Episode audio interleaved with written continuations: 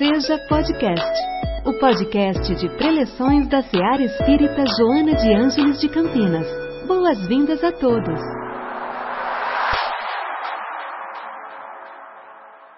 Paulo, antes da minha saudação de boa noite, é, durante o meu preparo do estudo para esse tema, eu recordei de um palestrante amigo Manolo Quezada, que era um palestrante muito bem-humorado, e ele tinha uma peculiaridade, que antes de saudar todos na noite, ele tinha uma preocupação de saudar os espíritos encarnados e também os espíritos desencarnados, que muitas vezes a gente não enxerga, mas estão nessa noite presente, como sabemos, como sabemos no grande auditório que é a nossa seara. Então, vou tomar a liberdade de homenagear o Manolo, que durante a pandemia fez a sua passagem mas com certeza está conosco em vibração, em presença de luz. E ele dizia assim: Boa noite aos espíritos encarnados que eu estou vendo, graças a Deus, e também boa noite aos espíritos desencarnados que eu não estou vendo, graças a Deus. Brincadeiras à parte, que o nosso coração se transforme em manjedoura para acolher o nascimento de Jesus, que é vibração, luz e perenidade em nosso ser. 25 de dezembro, quando o galo deu sinal, nasceu o menino Deus para uma noite de Natal. A estrela do Oriente sempre fugiu dos judeus para avisar os três reis santos, Gaspar, Baltazar e Melchior, a chegada do menino Deus. Era dessa forma, ainda menino em Três Corações, minha cidade natal, na minha infância, que eu achava que teria sido o nascimento do Cristo, com o galo cantando, com uma estrela fujona e com o menino que era Deus isso me vinha muito na cabeça. Como um menino pode ser Deus e como um Deus pode ser menino? E esses versos são os versos dos marungos, que são uma espécie de palhaços que compõem as folias de reis. As folias de reis é uma manifestação folclórica do interior de São Paulo, interior de Minas, que homens com o propósito de cantar e encantar o nascimento do Cristo, vão passando de casa em casa de 25 de dezembro até 6 de janeiro, trazendo essa mensagem do nascimento do Cristo. E assim me pergunta: será que o Cristo nasceu dessa forma? Será que eu estava certo ao escutar essa maneira de apreciar o nascimento do Cristo. Durante a codificação da doutrina, Allan Kardec fez 1019 perguntas à espiritualidade amiga que o atendeu prontamente. E uma dessas perguntas, aliás, várias delas, nos serve como bússola para o nosso aprimoramento moral, para o nosso progresso espiritual e para, como Jesus nos ensinou, a vencer o mundo. E uma dessas questões, a de 600 a 625 diz dessa forma, que é muito usada nas nossas preleções, muito usada nas nossas reflexões. Qual o tipo mais perfeito que Deus tem oferecido ao homem para lhe servir de guia e modelo? E a resposta da espiritualidade é: vede Jesus. O engraçado, Paulo e irmãos dessa noite, que muitas traduções do Evangelho subtraem o vede e deixam só Jesus, pensando que vão nos ajudar a trazer essa resposta e até simplificar a nossa vida, essas traduções nos nos coloca um erro muito grave, que é nos apresentar um, um Jesus pronto, que não precisa é, de questionamentos, um Jesus único, um Jesus estático. Mas quando voltamos à resposta V de Jesus, ele nos coloca uma obrigação de fazer um exercício.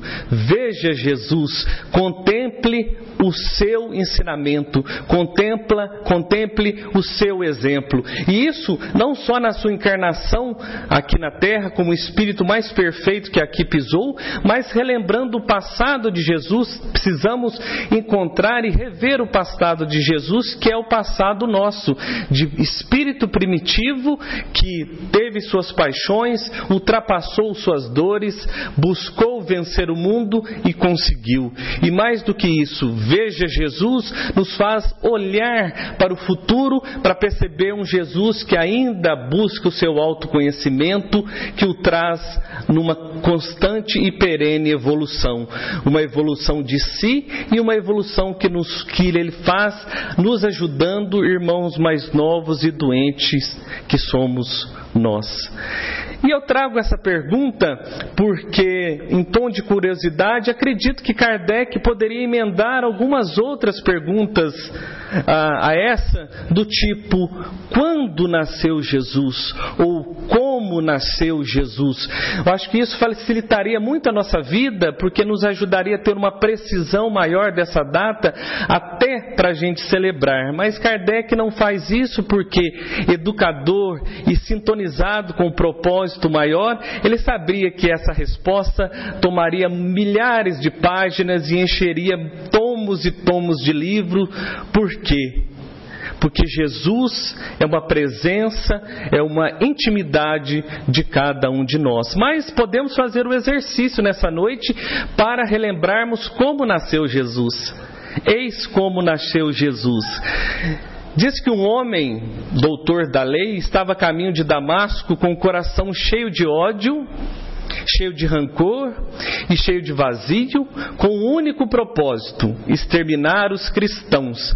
Cristão, termo cunhado pelo evangelista, pelo evangelista Lucas, que significa aquele que seguia o Nazareno. E quando ele se aproxima de Damasco, seus olhos tomam de uma luz que o cega, ele cai literalmente do cavalo com o rosto no chão, ele escuta uma voz: Saulo, Saulo, por que me persegues?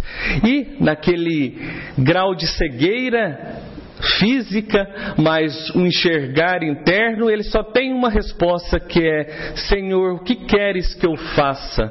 E depois desse testemunho, esse irmão foi fonte viva do Evangelho, vivenciou a presença do Cristo em todos os seus passos, chegando ao ponto a dizer, e isso nos traz um alento, porque nos mostra o nosso caminho daqui a um futuro, graças ao nosso esforço, de dizer já não sou eu que vivo, é o Cristo que vive em mim.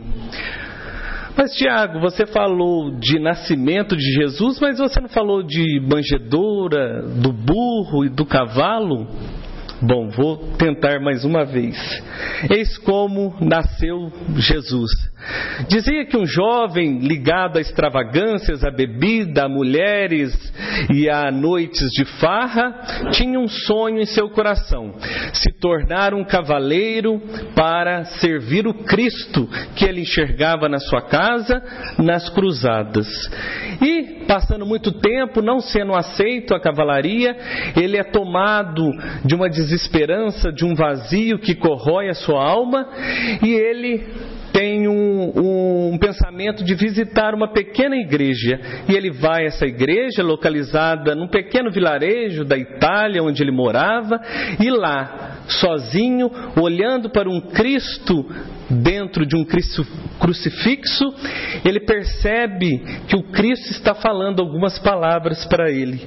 E ele olha e no seu íntimo o Cristo abre a boca e diz: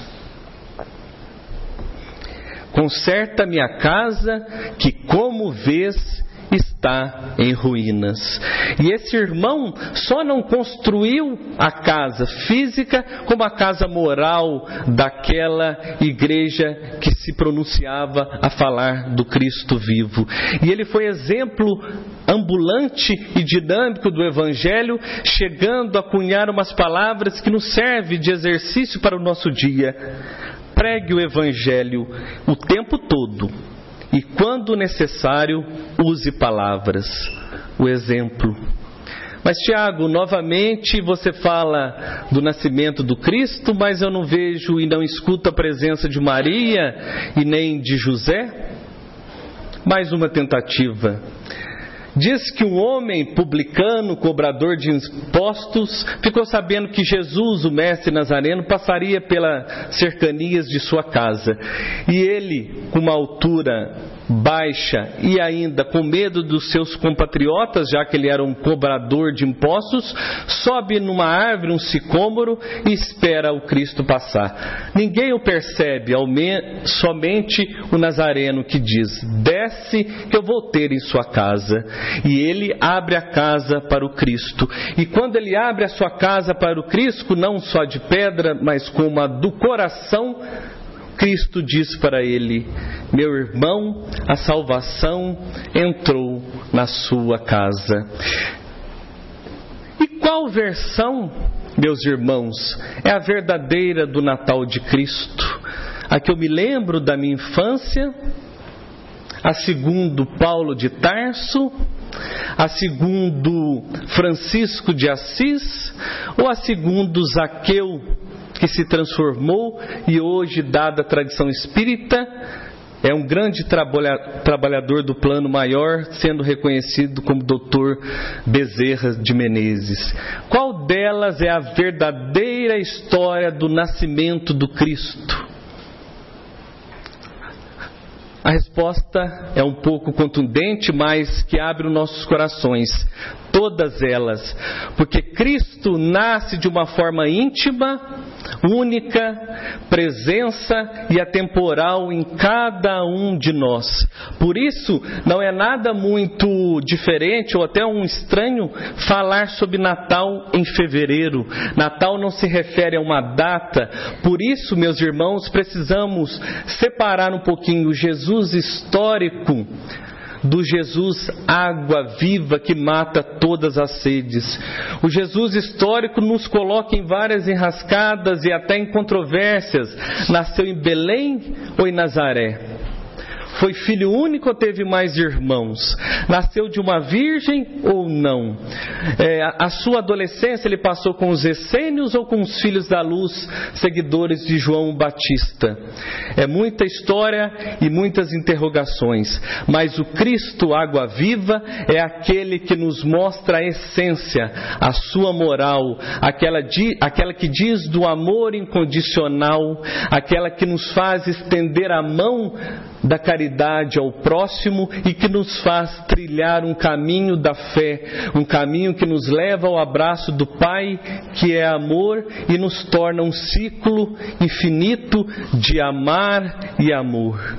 Essa é a grande reflexão para o nosso entendimento de quando nasceu Jesus mas acompanhado de alegrias ao saber que Jesus nasce em vários momentos, em vários lugares, também tem uma pulguinha atrás da orelha para nós um sentimento que pode até nos trazer um vazio, nos colocar reflexivo nessa noite, nessa semana ou nos próximos dias. Que é uma pergunta muito simples: Jesus já nasceu para mim?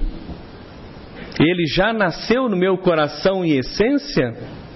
Qual que é a minha resposta para mim mesmo?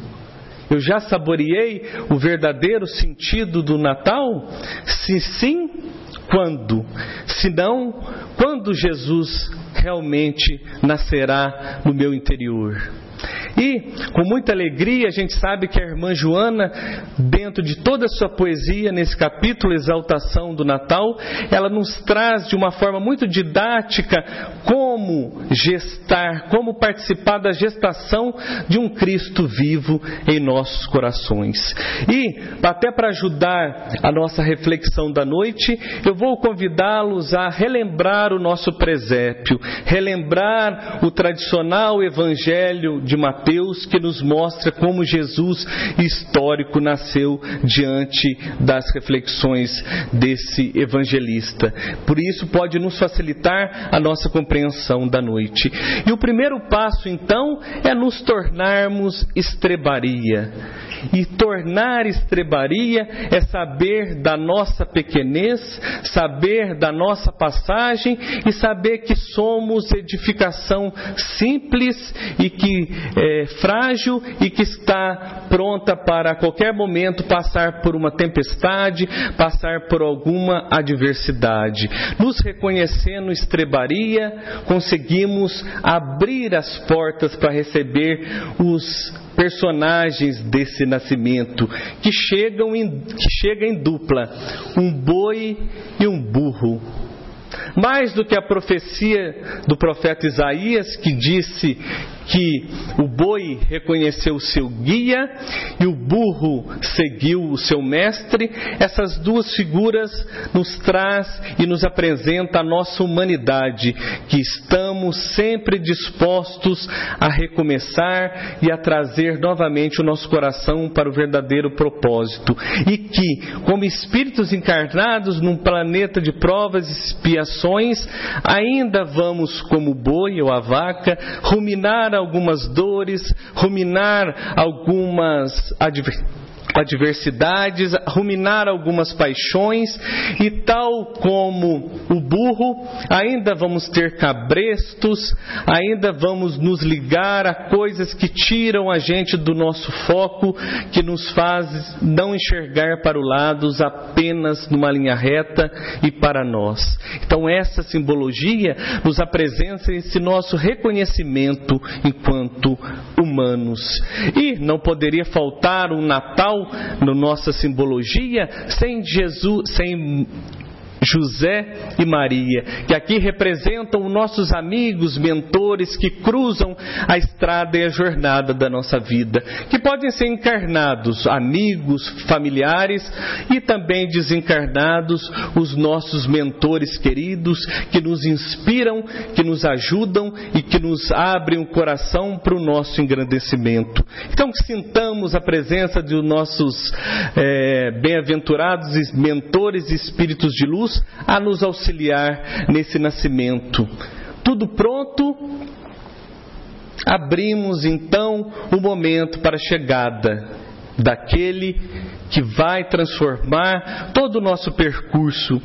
E ele vem, e ele é simbolizado, e ele é acolhido no lugar que na antologia do Natal o nosso querido Espírito Arlindo nos conta em tom de, de verso.